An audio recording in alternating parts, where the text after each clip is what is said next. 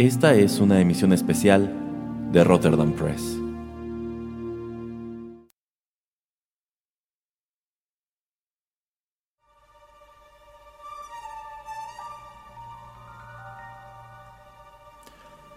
Hola amigos, ¿qué tal? Qué gusto saludarlos una vez más a través de los micrófonos de Rotterdam Press y darles una y darles la bienvenida a una nueva emisión especial de este podcast. Yo soy Erasmo y aquí está porque nada más no logro deshacerme de él, el señor Juanito Pereira. ¿Cómo está, señor Pereira? Uh, yo estoy muy bien y todas las emisiones especiales, todos los escuchas saben que yo las produzco, así es que obvio que voy a estar en ellas.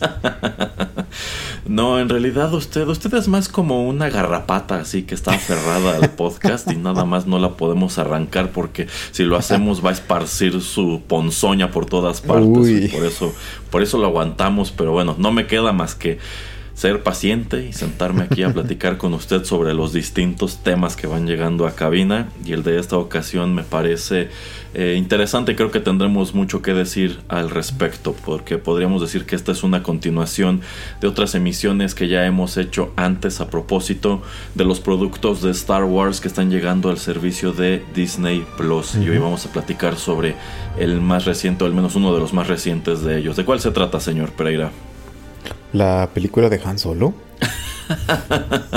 no, fíjese que en su momento quizás sería interesante, ya sin prejuicios ni nada, sentarnos a platicar cómo ha envejecido la película de Han Solo, pero no, hoy vamos a comentar algo un poco más afortunado.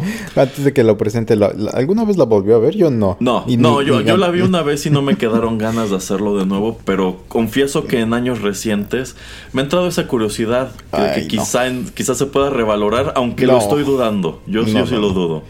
Mejor vamos a hablar cosas de calidad, por favor. así así es. Hoy vamos a comentar la serie de Disney Plus Andor que en sí es el cuatro producto live action que está llegando a Disney Plus relacionado con el universo de Star Wars. Y como les decía antes, ya comentamos las primeras eh, las primeras dos temporadas de The Mandalorian. También comentamos The Book of Boba Fett y Kenobi en esta misma lista de reproducción. Así que si se perdieron esos comentarios y desean escucharlos o en su defecto quieren revivirlos, nada más tienen que regresarse en esta misma lista de emisiones especiales. Así que bueno, hoy el señor Pereira y yo estaremos comentando con gran cantidad de spoilers, así que de una vez están advertidos, esta serie que llega a Disney Plus en septiembre de 2022 y abarcó un total de 12 episodios. Así que para ir entrando en materia, para ir calentando los motores, vamos a escuchar algo de música y ya regresamos con nuestros comentarios.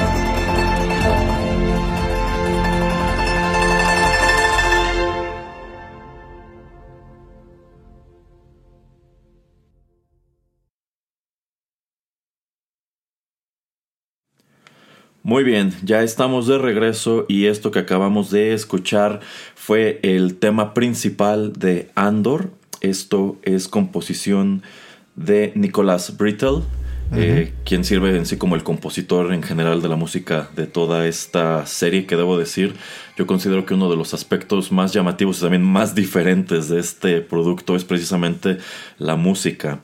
Y bueno, no escuchamos la versión original porque en definitiva eso sería arriesgado, sobre todo tomando en cuenta que es algo muy reciente. Lo que les presentamos en esta ocasión es el cover que nos presenta el usuario de YouTube Heartstring en su canal. Esto lo coloca en su, precisamente allí eh, a finales de 2022. Y la peculiaridad de este cover es que en sí lo está interpretando en este instrumento asiático. No estoy seguro en sí si es un instrumento chino, que es esta suerte de arpa horizontal llamada mm. gusheng. Mm, Entonces me parece muy llamativo que traslada esta pieza que en su versión original es entre orquestal y entre synth a pues este instrumento tan peculiar. Y bueno, como les decía en el bloque introductorio, Andor comienza a transmitirse o llega a Disney Plus en septiembre, a finales de septiembre de 2022. Tiene una duración de 12 episodios, lo que hace de esta serie una de las más largas del universo Star Wars al interior de Disney Plus. Y por supuesto que viene encabezada por Diego Luna, quien retoma el personaje de Cassian Andor, que fue presentado originalmente en Rogue One. Eh, por supuesto que esta serie busca ser una precuela tanto de esa película como de A New Hope.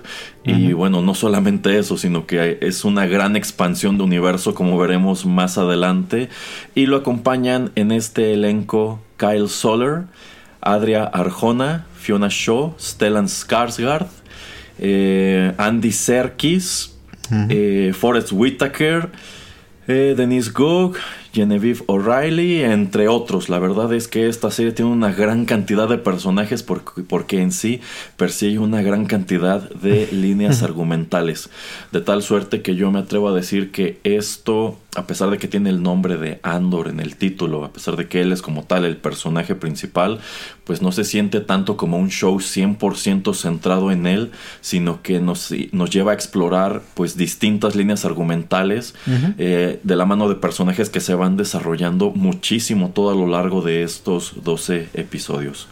Muy bien, dicho todo esto, a ver, señor Pereira, platíquenos, ¿qué le pareció Andor? Eh, creo que la, la, mejor manera de describirlo es utilizar, yo creo, palabras que han sido usadas en otros lugares como es el Star Wars eh, adulto que esperábamos ver tal vez, por ejemplo, en los episodios 7, eh, en, los, en el episodio 7, 8 y 9. Em, es una serie muy bien establecida, muy bien producida, muy bien editada, la fotografía, la dirección, este, la música, los, el diseño este, todo, o sea, los escenarios, o sea, como que em, uno pensaría que le iban a, que iban a como, como que iba en decremento cuando vimos la, la serie favorita del señor Erasmo de Boba Fett, como que, como que estaba empezando a, a, bajar la calidad, o por lo menos eso es lo, si lo comparo con esta, como que yo empezaba a ver que iba un poquito para abajo. Eh, y obviamente también viendo cómo eh, pues la marca de, de, Marvel se estaba diluyendo con todas estas nuevas series que están ahora en, en, Disney Plus. No que todas sean malas o buenas, sino que simplemente pues no era como que la esencia, ¿no? O sea, como que el tratar de tener a muchos superhéroes, por ejemplo, como que pues también lo hacía un poco menos especial. Y esta historia es como algo que yo quería ver que es de esas cosas como la primera dos temporadas de Mandalorian, donde nos separamos mucho, muchísimo, casi completamente de lo que tiene que ver los Skywalker.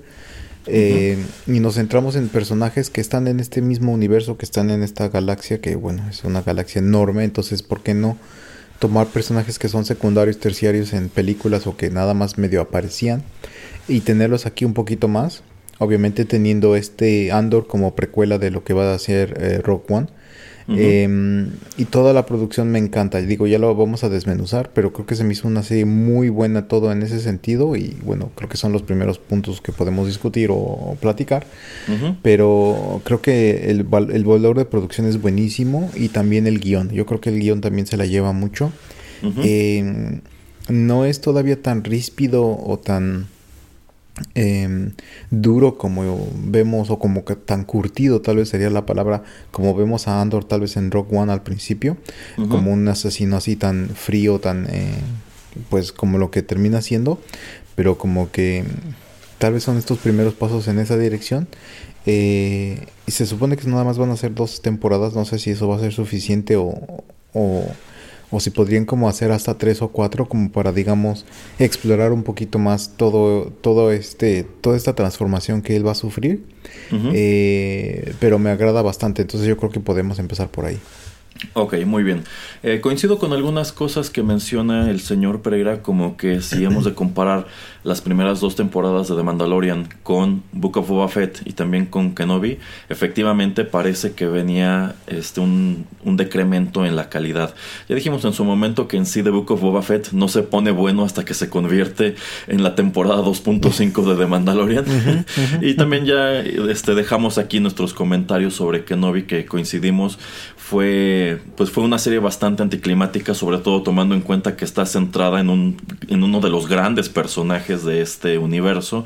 Y también en su momento comenté que pues a diferencia de lo que ocurre con The Mandalorian, yo no esperaba gran cosa de Andor, sobre todo tomando en cuenta que esta es una serie que ya no venía de la mano de, John Favreau y tampoco de Dave Filoni, que en sí esta es una, este es un pronóstico que se cumple a la letra con Kenobi. Nosotros dijimos es preocupante que venimos muy bien de la mano de estos dos, pero estas otras series ya parece que no van a tener participación. Entonces yo pensé, pues quizá este Andor termina siendo un producto más o menos como lo que encontramos en, en, Kenobi. Así que, pues no, no, la verdad yo no esperaba gran cosa de esto. Y debo decir que conforme fuimos avanzando en los episodios, esta es una serie que a mi parecer arranca un poquito lento. Yo considero que el primer, el segundo episodio quizá tardan, quizá no, no logran pescar por completo tu atención, pero conforme vas avanzando va mejorando increíblemente y llegado a cierto punto yo pensé, yo considero que esta serie, esta es la serie de Star Wars que no sabíamos que necesitábamos. El señor Pereira ya mencionó una opinión muy común que esto es como una especie de Star Wars para adultos, porque aborda un gran número de temáticas que otras películas y otras series no han hecho y también te muestra muchísimas cosas que yo no diría que están subidas de tono, pero que quizá ya no son tan ya no van de la mano como con la fantasía de los Jedi y cosas así, sino que está tratando de aterrizar eh, pues muchos de estos conceptos, muchos de estos personajes y este conflicto en una realidad que nos había eludido hasta este, hasta este momento. Ayer escuchaba también una opinión que decía que Andor es algo así como el anti-Star Wars, porque no se parece absolutamente a nada de lo que has visto antes. Y estoy de acuerdo y no considero que esto sea malo. De hecho, yo considero que precisamente precisamente en el hecho de que se aleja muchísimo de muchos estereotipos y muchos clichés que te han presentado anteriormente tanto en el cine como en la televisión es que esta serie es que ahí está la, fuerza de esta de esta serie y es por eso que se siente como algo no solamente muy diferente sino también muy fresco. Eh, y si digo que considero que la serie arranca un poco lento es porque pues se toma su tiempo, se toma sus primeros dos episodios en presentarte quién es Andor Cassian o este sí, este en este punto de, de la historia cuando pues lo encontramos eh, varado en un pues una especie de planeta que, no, que a mí me recordó mucho como Europa del Este. Ah. como si este planeta fuera un algún país soviético caído en desgracia. Pero pues él está él está allí y a pesar de que estamos viviendo como ya como tal la era la, era imperial y se está hablando de grupos que están empezando a rebelarse o a levantarse en armas en contra del imperio pues tenemos a un, a un Andor que no quiere eh, pues nada que ver con esto, él está persiguiendo una agenda más personal que en sí no termina de desarrollarse en, en esta temporada. E incluso si terminaran por no perseguirla, eh, pues creo que no te queda de ver nada porque incluso pareciera que el personaje que en un principio parece estar únicamente centrado en descubrir qué fue de su hermana, quizá llegado a cierto punto se da cuenta de que pues en realidad no gana gran cosa descubriéndolo. Pero bueno, eh, pues nos encontramos a este Andor, quien pues en este punto de su vida es una, pues es, que algo así como un ladrón y también un eh, contrabandista quien junto con otro grupo de, pues, de personas que habitan en este mismo planeta se dedican a obtener eh, pues tecnología o chatarra imperial que en realidad tiene mucho valor a pesar de que pareciera no tenerlo y a pues vendérselo al mejor postor o vendérselo a quien a quien le a quien le sirva.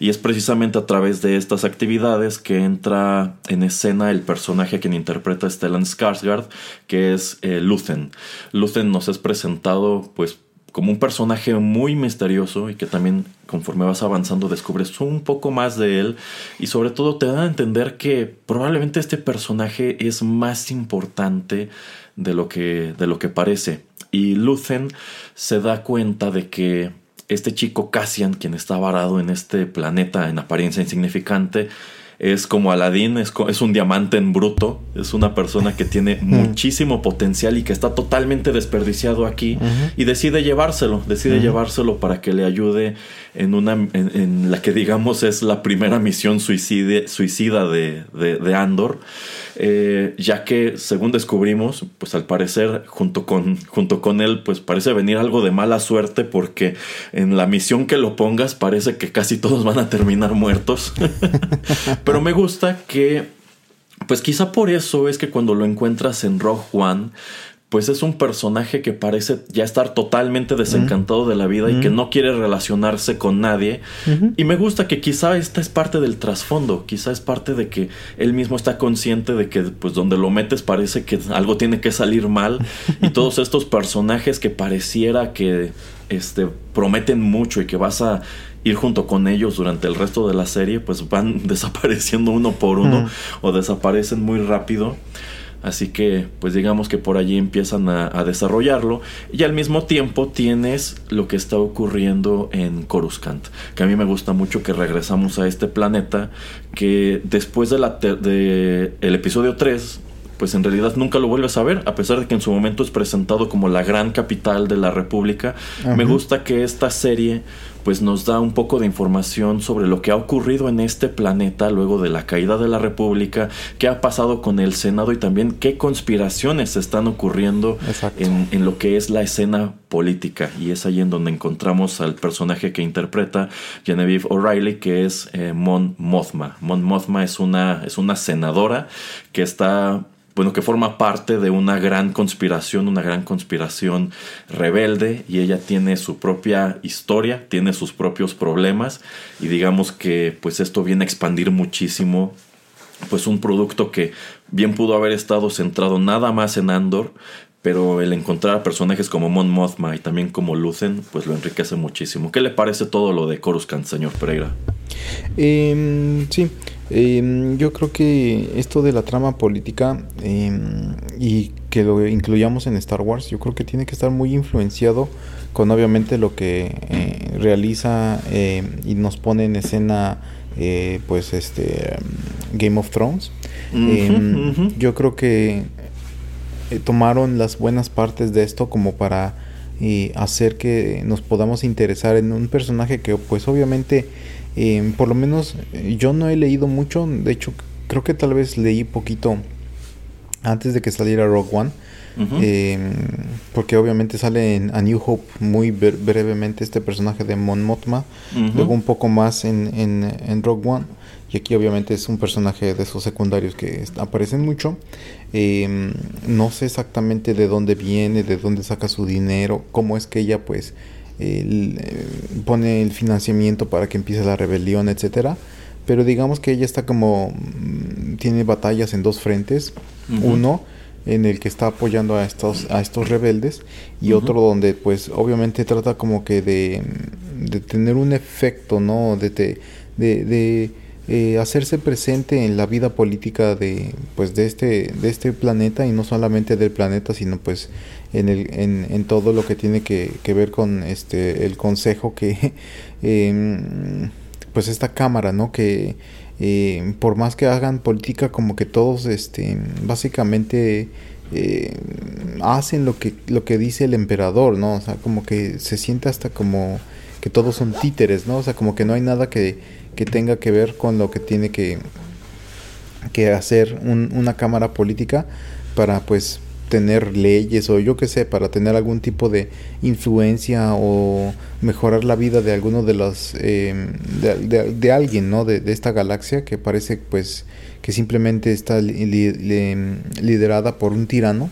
Entonces, este, también me gusta mucho por eso, como digo, el guion. Em, pero antes de, saltar también a un poquito a explicar un poquito más de Coruscant y, y de Mon Mothman y todo eso, a mí me gustaría nada más rápidamente explicar, o no explicar, sino como mi percepción de cómo fue que salen los episodios. Em, me parece que fueron los primeros tres que salieron juntos. Eh, y yo siento, no sé usted qué diga, pero según yo creo que fueron 12 episodios.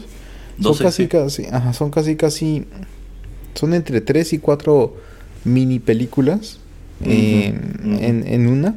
Eh, la primera es, eso, ¿no? De que Andor pues está buscando a la hermana, asesina a un par de eh, guardias y luego pues este se va, eh, huye y lo están investigando, lo están tratando de encontrar y la manera en que pues él trata de, de escapar y de esa manera tratamos de, de de, pues, de conocerlo, de saber quién es, con quiénes vive, etcétera, su planeta de origen, etcétera, y cómo Lucen, como entre comillas, lo rescata. Entonces, todos esos tres capítulos sí eh, se da el tiempo como de establecer todo lo que está pasando y lo que va a suceder en los siguientes. Em, como usted dice, yo creo que el 3, de esos tres episodios, el tercero es un poquito el mejor.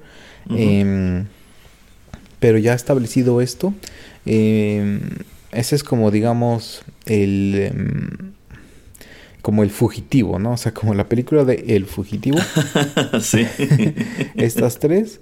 Los siguientes tres episodios es como el, el, el money heist, o sea, el robo del... Exacto, el, Robo, el, gran asalto al tren del dinero. Exactamente. que, que, me gusta, ¿no? También que nos presentan otros personajes ahí en este planeta de Aldani. Eh, eh, algunos de ellos que vamos a seguir viendo después de, este gran asalto, eh, es que podemos desmenuzar ahí, desmenuzar ahí todo, ¿no? O sea, cómo eh, se va viendo entre estos segmentos y a través de la voz de Luthen, nos van enseñando, enseñando cómo el subyugo de, de, del imperio eh, ya tiene, o sea, tiene muy harto a mucha gente, a muchos pueblos, a muchas civilizaciones y cómo ha diseminado a muchos, también a muchas civilizaciones, ¿no? Como en este planeta de Aldani. Y me gusta mucho cómo te explica, ¿no? Que no sé si es cada año que esta gente hace su peregrinación, pero que cada vez que, pero que los han desplazado tanto del lugar al que van, de que en el camino mueren varios de ellos y que esta es también una manera como de controlarlos y como que de, reducir sus números. Eso me gusta mucho la explicación, o sea, que te, que te la dicen, que te la hacen. Y también como Lucen dice, yo quiero causar mucho ruido, o sea, yo quiero hacer algo que haga que el imperio eh, trate de, este, de ensañarse más, de ser más duro con la gente, porque ahí es cuando la gente va a decir, este es el límite, o sea, esta es la cuota que derrama el vaso y ahora sí tenemos como que levantarnos, ¿no? O sea, él quiere en verdad hacer algo tan radical que el imperio sienta que tiene que responder de la misma manera, pero lo está haciendo muy estratégicamente, entonces eso me gusta y como que también pensando esto de Aldani, de le voy a pegar al imperio en, en, en, su cartera, en su bolsillo, y voy a hacer también en ese caso de que pues las tropas se enojen porque pues el dinero que se roba es el, salario de las tropas. Entonces eso me gusta mucho. Eh, y digamos que no sé si podemos decir que son tres o cuatro siguientes episodios, pero eh, eh, la, fuga de Absalom o, de o alguna otra prisión o la de este o Alcatraz una cosa así exactamente Entonces, este, también ahí, ¿no? O sea, otro set de personajes. que ahí, este, por ejemplo, está Andy Serkis y todos ellos. Pero como usted dice, al sonísono, al mismo tiempo también nos presenta Coruscant y otros personajes interesantes. Eh, y ya al final, bueno, tratar de cerrar esta serie con em, este enfrentamiento que vuelve a suceder ahí en el, en el planeta donde donde está este, eh, bueno, donde residía Andor, que era Ferrix, el planeta, se me está olvidando el nombre, eh, y toda esa relación que él tiene, ¿no? Con esta madre, bueno, con esta señora que en este caso es, es su madre adoptiva. Exacto, exactamente, que en este caso es su madre adoptiva, este... Eh, y bueno, por eso esos como que segmentos me gustó mucho, ¿no? O sea, como que siento que también aquí pueden aprender no solamente series de Star Wars, pero sí series de, de cualquier eh, género y de cualquier lugar, que cuando tienes una serie que tal vez va a durar tan pocos episodios, ponte 10, 12 episodios, que los puedes segmentar de esta manera para contarnos una historia, entre comillas, em, pues eh, aislada de, de toda la, de todo lo que va a ser tu, tu temporada en general y obviamente vas a arrastrar ciertos elementos de entre entre comillas otra vez película en película, pero que puedes ir cerrando y eso va a hacer que la gente se interese porque va a decir, no me puedo perder el siguiente episodio porque seguramente van aquí a resolver todo y en el próximo van a empezar como entre comillas una nueva aventura. Entonces, yo creo que si son inteligentes, ahí en Disney podrán hacer o van a hacer algo así similar, por ejemplo, con The Mandalorian y, es lo que yo pensé que iba a ser un poquito más este eh, Mandalorian, tal vez va a ser tal vez así temporada 3 un poco más, donde tal vez él iba como a el bounty, el bounty de la semana, ¿no? O sea, como ir a perseguir al maloso de la semana y, a ver de qué manera lo eh, atrapaba y se lo llevaba no sé a quién a quien sea y para que le dieran su dinero. Yo pensé más o menos que así iba a empezar a ser Mandalorian. Digo, que entre comillas que bien que no fue así. Pero de todas maneras lo podrían hacer de esa manera también. O con cualquier otro Bounty Hunter. Pero en fin, este, por eso yo creo que también eh, la serie es muy rica, ¿no? Porque otra vez, tenemos varias partes que se van complementando, pero que también las podemos dejar casi una separada de la otra y eso yo creo que eso hizo a esta serie muy interesante. Y aunque Andor es como el personaje que eh, va juntando todo, obviamente Mon y Luthen son como que esos otros dos personajes secundarios que tras bambalinas están orquestando todo lo que está sucediendo alrededor de Andor que directa o indirectamente él sabe o no sabe qué está pasando y yo creo que cuando se encuentren ellos tres, porque yo supongo que los van a hacer que se encuentren estos tres en algún punto, eso va, también lo va a hacer muy interesante. Bueno, pero yo hablé mucho, a ver usted, diga. Bueno, eh, coincido totalmente en cuanto a que esta serie termina sintiéndose como si fueran tres o cuatro películas condensadas en una serie de aproximadamente ocho o nueve horas, lo cual es eh, maravilloso. Y es que efectivamente hay una gran cantidad, hay una gran cantidad de, elementos de construcción de universo aquí, elementos que desafortunadamente no estuvieron presentes en la trilogía de secuelas y que pues hay medianamente en, en, las series anteriores. Yo considero que la que menos construyó este, sobre este universo fue precisamente Kenobi. Pero es que aquí, pues más allá de toda esta línea argumental de Andor, pues encontramos, por ejemplo, pues mucha intriga política con lo que tiene que ver con Mont Mothma y es que creo que nunca habíamos asomado con tanto detalle a cómo funciona y cómo vive la clase política en un planeta como Coruscant.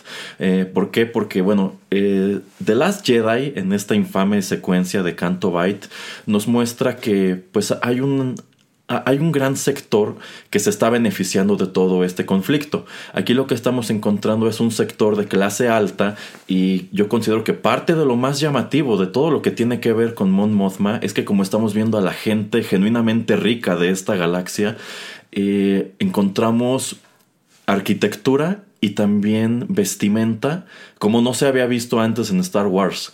Eh, yo considero que pues esta, este, esta especie de departamento en donde vive Mon Mothma y estos vestidos que usa pues deben ser algo así como el equivalente de, de alta costura al interior de este, de este universo y por eso nunca lo habíamos visto antes porque pues nunca le habíamos dedicado mucho tiempo a un personaje como este.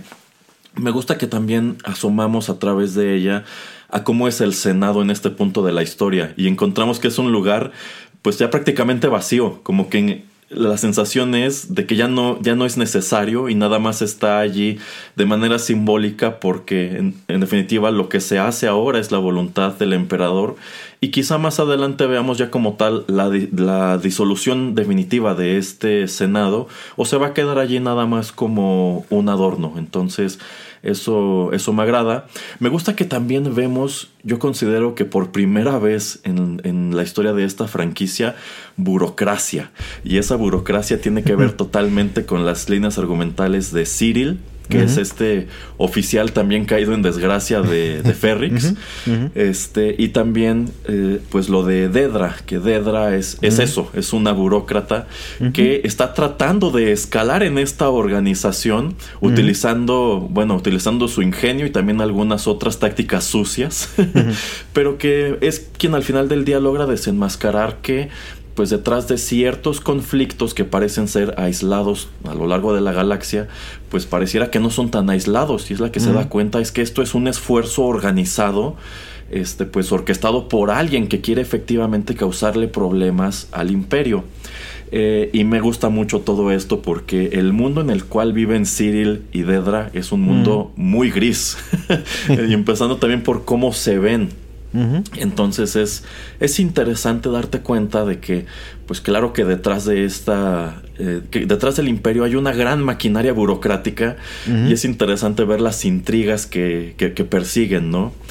Eh, y también tenemos pues lo de, lo de Luthen, que algo que me gusta es como este señor pues tiene dos caras. Ah, por, un, por, un, lado tienes precisamente a esta, a esta especie de revolucionario que ese, ese plan de, de Aldani es buenísimo, como nos dice el señor Pereira. O sea, no nada más es vamos a matar un montón de Stormtroopers, no, vamos a quitarles dinero y dinero importante porque esa es la nómina de los Stormtroopers. Pero al mismo tiempo pues se hace pasar como parte de esta élite de Coruscant en su, en su tienda de antigüedades, con una personalidad totalmente distinta y hasta con un peluquín. este, entonces, pues es, es interesante ver a un personaje que pues mantiene estas dos este, facetas. Eh, y yo considero que toda la secuencia de Aldani es muy interesante por esto que usted comenta, porque las primeras tres películas, los episodios 4, 5 y 6, nos dijeron que el imperio era algo malo, pero nunca nos mostraron exactamente por qué. Y yo considero que la trilogía de secuelas, pues más o menos por allí sembró unas cuantas ideas, pero tampoco hizo un buen trabajo eh, diciéndonos exactamente qué es lo que no le gusta a la gente del imperio en su defecto de la primera orden. Así que quizá podrías pensar, quizá el imperio no era tan malo después de todo. quizá nada más lo que no les gustó es que era eso, era un imperio y no una república como la que había antes. Pero aquí empezamos a encontrar detalles como este que usted menciona de Aldani, en donde efectivamente se deshicieron sistemáticamente de la población nativa para tener este, pues esta fortaleza. Y me gusta que incluso te lo, te lo muestran de la mano con una tradición local. Que yo considero que ese episodio, e, ese escape de, de Aldani es visualmente increíble. Yo creo que es el mejor Star Wars que hemos, que hemos visto. Sí. Y, e incluso si la serie nada más se hubiese tratado de Aldani, creo que habría sido increíble. Pero pues lo padre es eso, que vas a, media temporada y, dices, pues, ¿con qué tanto más me, me, va a sorprender? Entonces me agrada que por un lado vemos lo de Aldani. Y otro momento que me encantó es cuando, pues, como tal, ya están buscando a Andor y llega este destacamento imperial a Ferrix y atrapan a Vix. Ah, y a mí me encanta cuando, pues, en vista de que interrogándola no están obteniendo nada, deciden empezar a jugar sucio. Y te presentan a este personaje que es netamente un geek, pero es un geek que ha destinado sus talentos a desarrollarle al imperio una herramienta de tortura interesantísima. y me encanta que incluso lo explica con gran detalle e incluso le dice, es algo que descubrimos por accidente, pero nos dimos cuenta de que es súper efectivo para quebrar, eh, pues, física y moralmente a, sujetos de interés. Entonces dices, wow, wow, wow. Eso, y bueno, nada más para interrumpirlo ahí un poco, eh, yo creo que esto paga un poco en el episodio 4 por cuando torturan a Leia para que eh, diga dónde está la base rebelde, ¿no? Entonces, Ah, este, no es que exactamente sea el, como la misma técnica que utilizan, porque creo que en esa utilizan un uno de estos este droides que están medio volando. Ah, sí, Si que tienen no- como varias manitas. Ajá, ajá. Ajá. Pero yo creo que ahí es como más o menos, o sea, te dan de entender y si, y si te acuerdas de esa escena, de que, ah, ok, el imperio también, como usted dice, ¿no? O sea, hace cosas sucias eh, para tratar de obtener la información que ellos requieren. Y yo considero que toda esta cuestión de la maquinaria imperial se pone más interesante aún cuando llegamos a este segmento que usted denominó muy apropiadamente como la fuga de Absalom, que es cuando, eh, pues posterior al, al golpe de Aldani, Andor, Andor agarra su dinero y se va a vivir a Acapulco. Literal. Literal, se va a vivir a un centro turístico que al menos a mí me recordó muchísimo la zona hotelera de Acapulco. y allí eh, es donde descubres una vez más, pues todo lo que está haciendo mal el imperio. Eh, y es cuando Andor es, es arrestado nada más por estar en el lugar equivocado, en el momento equivocado, y lo llevan a una corte, pues a una corte totalmente hechiza, que está diseñada para pues imputarle crímenes a, a personas inocentes y así poder llevarlos a este lugar que vemos más adelante que a mí me pareció una prisión increíblemente ingeniosa que bueno este es un esto más que una prisión es como una fábrica que es en donde encontramos al personaje de, Andy Serkis.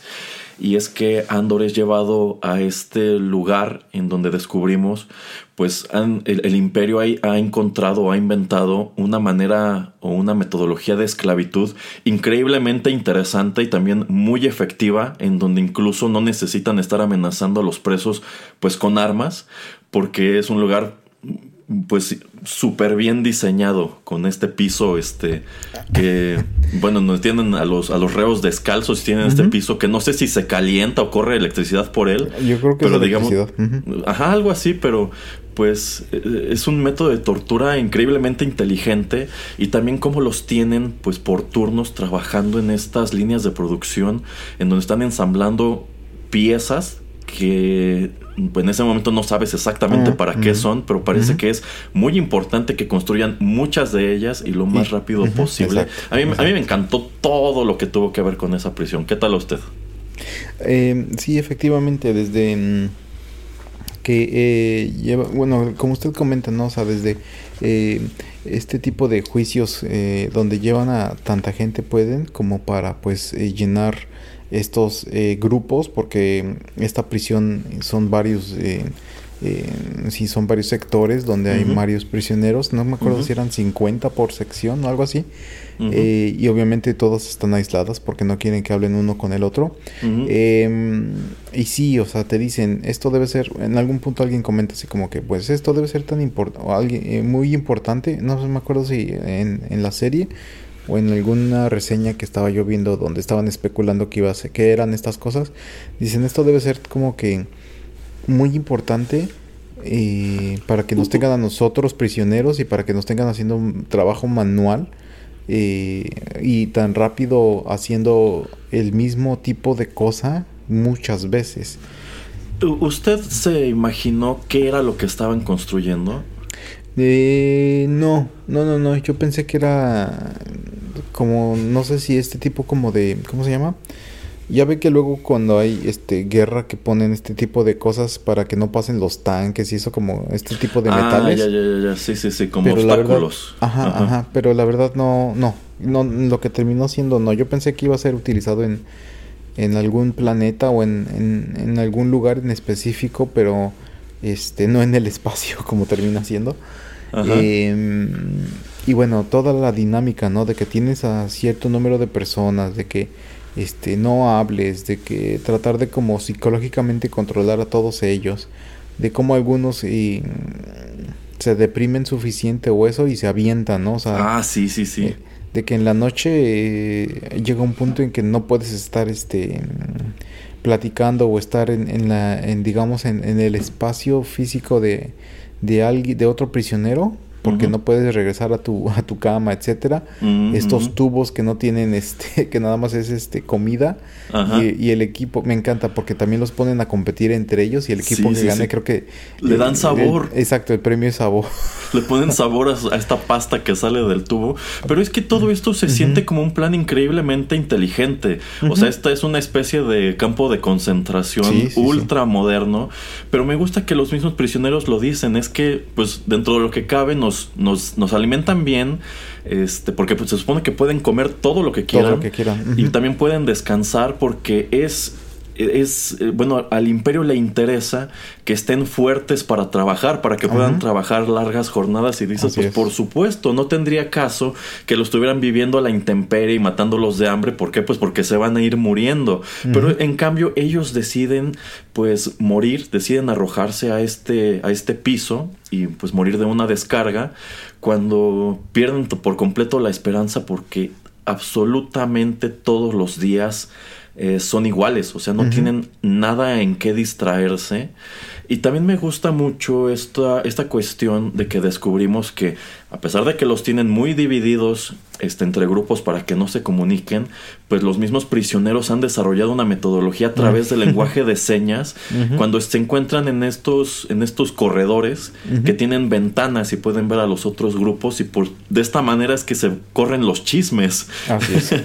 eh, y pues sí, es, es muy interesante. Yo me imaginaba que estas piezas quizá eran alguna parte de los AT-AT Walkers o una cosa así, o incluso como refacciones para un TIE Fighter. Eh, y pensé que, que, no iban a revelar exactamente qué estaban construyendo, pero cuando te lo ponen al final dices, wow, y sobre todo tomando en cuenta que la historia de Andor va muy de la mano con, con esa cuestión, dije, pues es, yo, creo que viene a rematar padrísimo toda esta sección y me encantó el personaje de Andy Serkis. Sí, hace, hace irónico, ¿no? El, este, los últimos momentos de. Sí, sí, sí, es muy irónico. Eh, este, sí, me gusta mucho también el personaje de, Andy Serkis como el líder de este, de esta, de este de esta sección de, prisioneros y como tener a un líder o al, al project manager de, la construcción de, estas cosas. Em, y como usted dice, ¿no? Los días son iguales y creo que hasta Andy Serkis se lo dice a Andor. Eh, lo único que cambia aquí es este el numerito que tienes en tu sentencia, que te lo ponen en un display en tu, en, tu cuarto, en, tu lugar donde, donde duermes. Em, y bueno, eh, yo creo que como van cayendo las fichas, ¿no? O sea, este asesinato que, estas dos muertes que realiza Andor al principio de, la temporada, eh, el asalto al Dani, eh, el robo de las piezas que él ha realizado y otro robo de piezas importantes en el imperio en, para maquinaria y ese tipo de cosas de, de refacciones, accesorios, etcétera eh, y me gusta mucho cómo explica él mucho, eh, ¿no? Este, donde, que alguien le pregunta, oye, es que ¿dónde conseguiste? No me acuerdo si era una batería o algo. Y él dice, este, ¿sabes qué? Ellos están, se sienten tan, tan con tanto poder, se sienten tan, este, exactamente, que lo único que yo tuve que hacer es caminar. o sea, literalmente.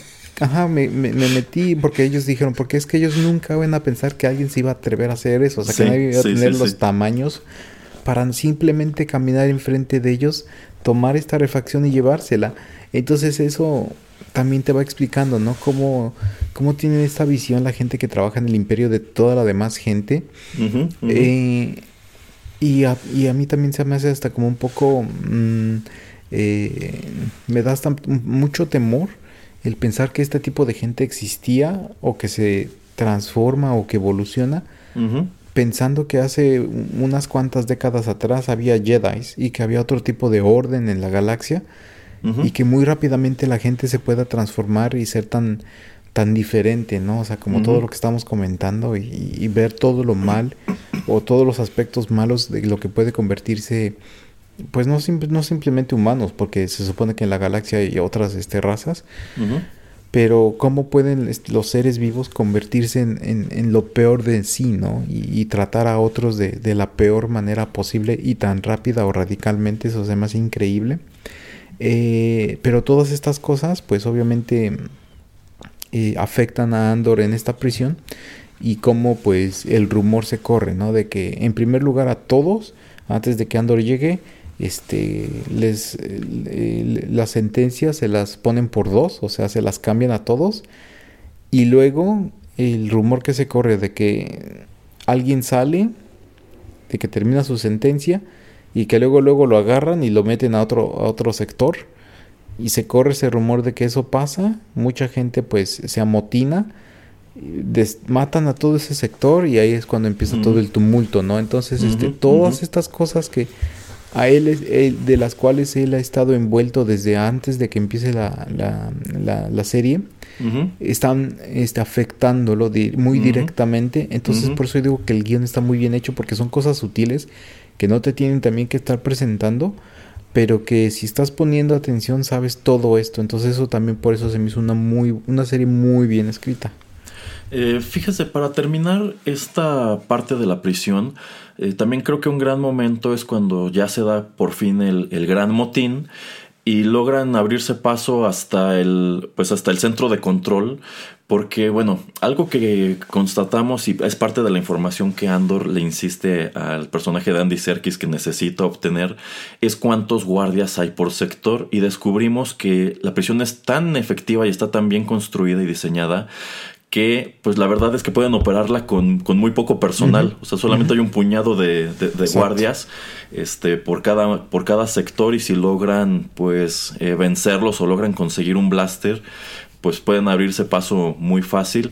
Pero a mí me encanta cuando llegan como tal como tal al centro de mando y descubres que este lugar es operado por tres o cuatro personas nada más. Así es, así Y yo me quedé pensando, aunque no te lo dicen, probablemente estas tres o cuatro personas que son muy jóvenes, son prácticamente unos chavitos, probablemente son quienes diseñaron este lugar. Entonces te encuentras, ya vimos antes al geek que, que, desarrolló un método de tortura. Ahora tienes a estos chicos que pues volcaron sus talentos a construirle al imperio una prisión y fábrica. Y cuando te dicen eso de que toda la energía de este lugar la obtienen del agua, porque al parecer este igual es un planeta de agua como camino. Dices, pues claro que tiene todo el sentido del mundo, debe ser un lugar baratísimo de, operar. Y también esto de que es que si, si uno de ellos que, se pone muy obsesivo, es que si apagamos las turbinas, quién sabe cuánto tiempo va a tomar volverlo a encender. O sea, él está creyendo incluso que en algún momento lo van a reactivar. Lo cual te habla de cuán delirantes están todos pues este, todas estas personas que trabajan eh, para el imperio. Y se me hizo muy triste cómo termina el personaje de Andy Serkis este, en ese, en ese episodio. Este pero bueno, esto te conduce ya como tal al cierre de, esta temporada, en donde efectivamente eh, Cassian Andor regresa a, a, Ferrix, a pesar de que todo mundo le dice que no regrese. Mm, y digamos que allí es en donde todas nuestras líneas argumentales vienen a, coincidir porque pues encontramos como tal la resolución de lo que tiene que ver con Cyril, con Dedra, eh, con Luthen y pues casi nos quedamos en una especie de cliffhanger en lo que ocurrirá en la línea argumental de Mothma. De hecho yo considero que es un muy buen cierre de, temporada y sí te deja con pues el apetito súper abierto para lo que sea que, que siga. Así que pues en definitiva hicieron eh, un muy buen trabajo con, con Andor. Yo considero que de todo lo que han presentado de Star Wars para Disney Plus, al menos en live action, esto es lo mejor. No sé qué opina usted, señor Pereira. Eh, sí, sí, sí, sí. Em, como ya comentaba, Mandalorian Season 1 fue una gran sorpresa. Pero yo creo que sí, o sea, si tengo que estar comparando todo, em, yo creo que fue una más grande sorpresa esto y, y, y, como usted comentaba, ¿no? O sea, la, la, expectativa, yo creo que de usted y hasta mí era de, pues no voy a ver este show, yo creo que hasta, no sé, tres, cuatro meses después de que termine para ver qué es lo que piensa la gente y si me lo encuentro y si tengo tiempo, pues lo veo y si no, pues no.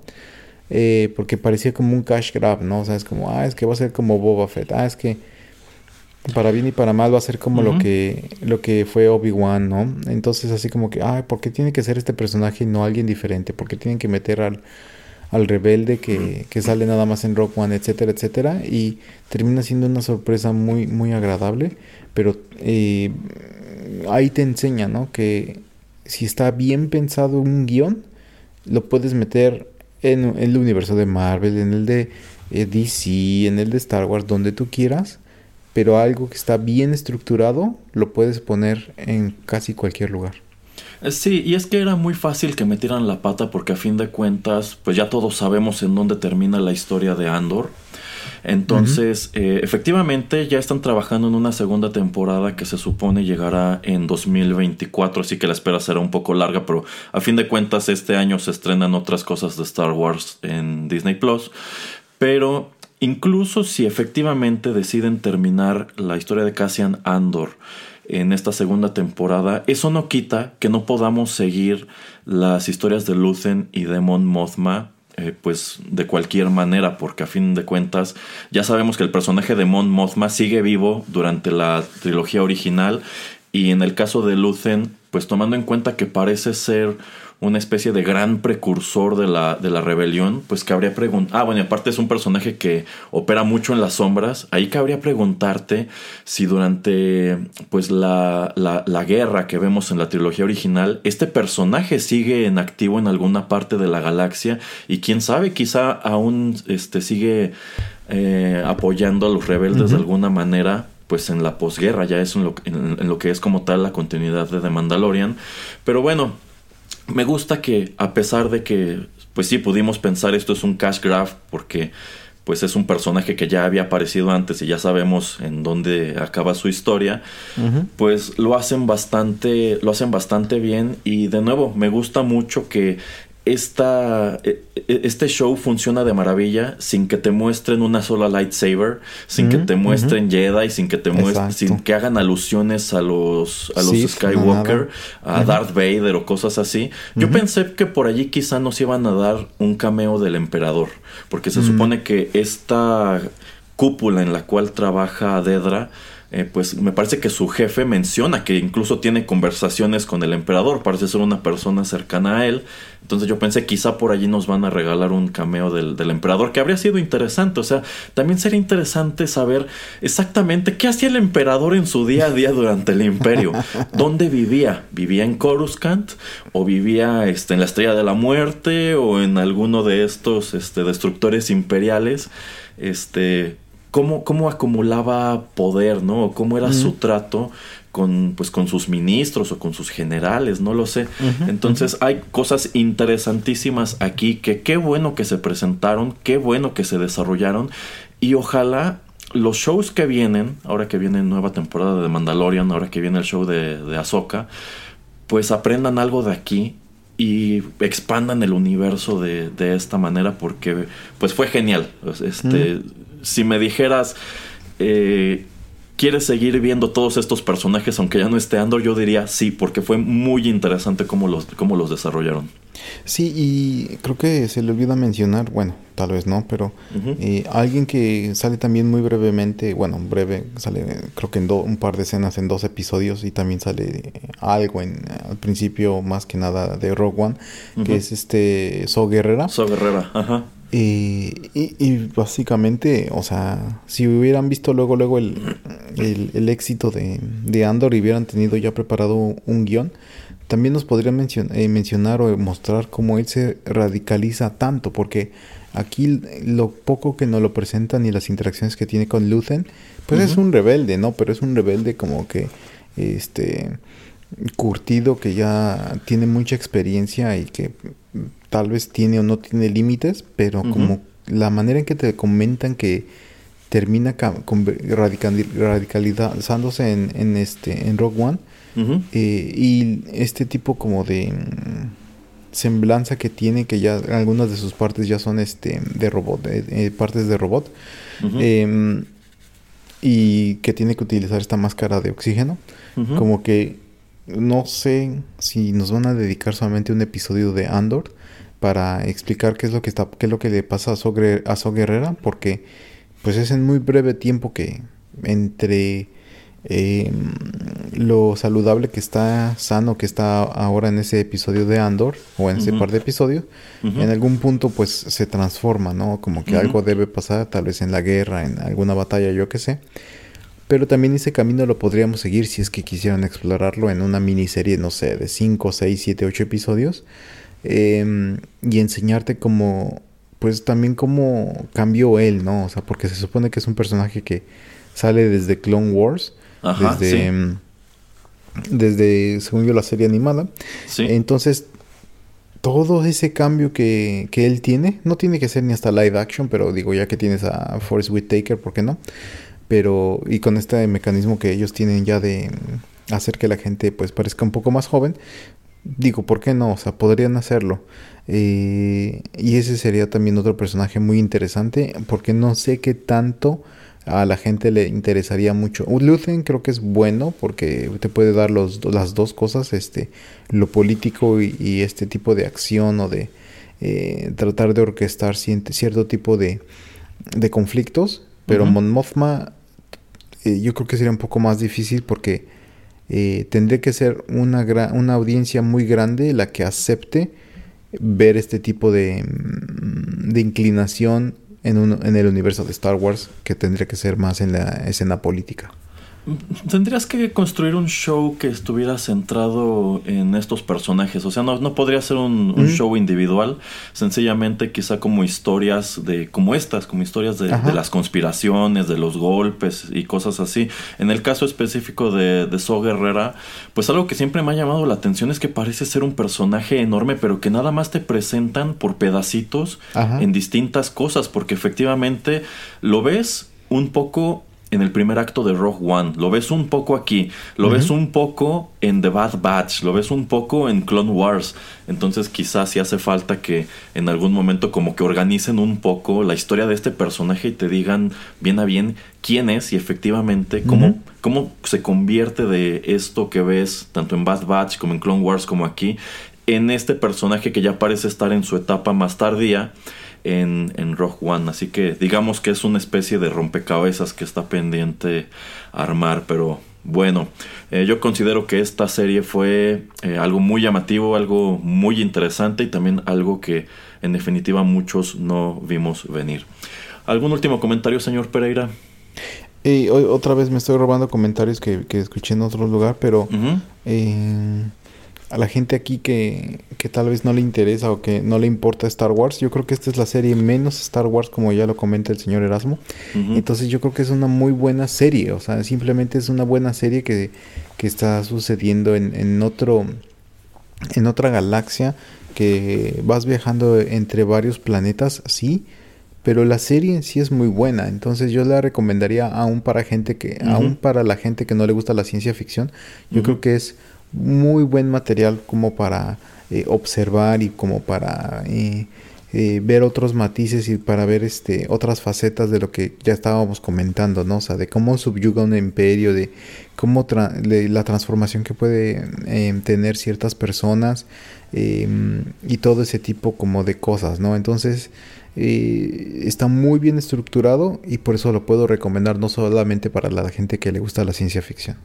Eh, sí, sí, en definitiva yo creo que esta serie tiene el potencial de apelar a quien no sabe gran cosa de este universo, porque mientras que sí necesita cierto conocimiento para apreciar eh, Mandalorian, Boba Fett y quizá también eh, Kenobi, eh, yo, yo no veo tan descabellado que llegues a esta serie en blanco, porque, insisto, todos esos ingredientes pues no son no son indispensables para entender esto. O sea, que hay tantos personajes originales que siguen sus propias líneas argumentales y sus propias intrigas, que con eso te basta. Entonces no, no, necesitas conocer la historia de los Skywalker para apreciar eh, lo que encuentras en Andor. Pero bueno, es así que estamos llegando al final de este comentario. Muchísimas gracias por acompañarnos a través del mismo. Si les gustó, no dejen de compartirlo. Despídase, señor Pereira.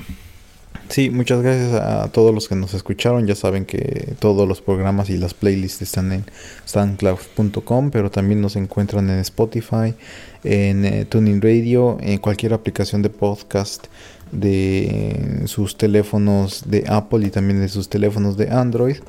Eh, y también ahí el señor Erasmo ya en YouTube eh, ha subido nuevos contenidos y algunos contenidos exclusivos de programas de tecnología, de películas, eh, de literatura, este, retro, etcétera. Entonces tenemos muchas cosas que ustedes pueden ahí escuchar. Entonces ya lo saben. Exacto, muy bien, pues eso es todo por ahora, muchas gracias por la sintonía, se despiden de ustedes a través de los micrófonos de Rotterdam Press el señor Juanito Pereira y Erasmo. Hasta la próxima.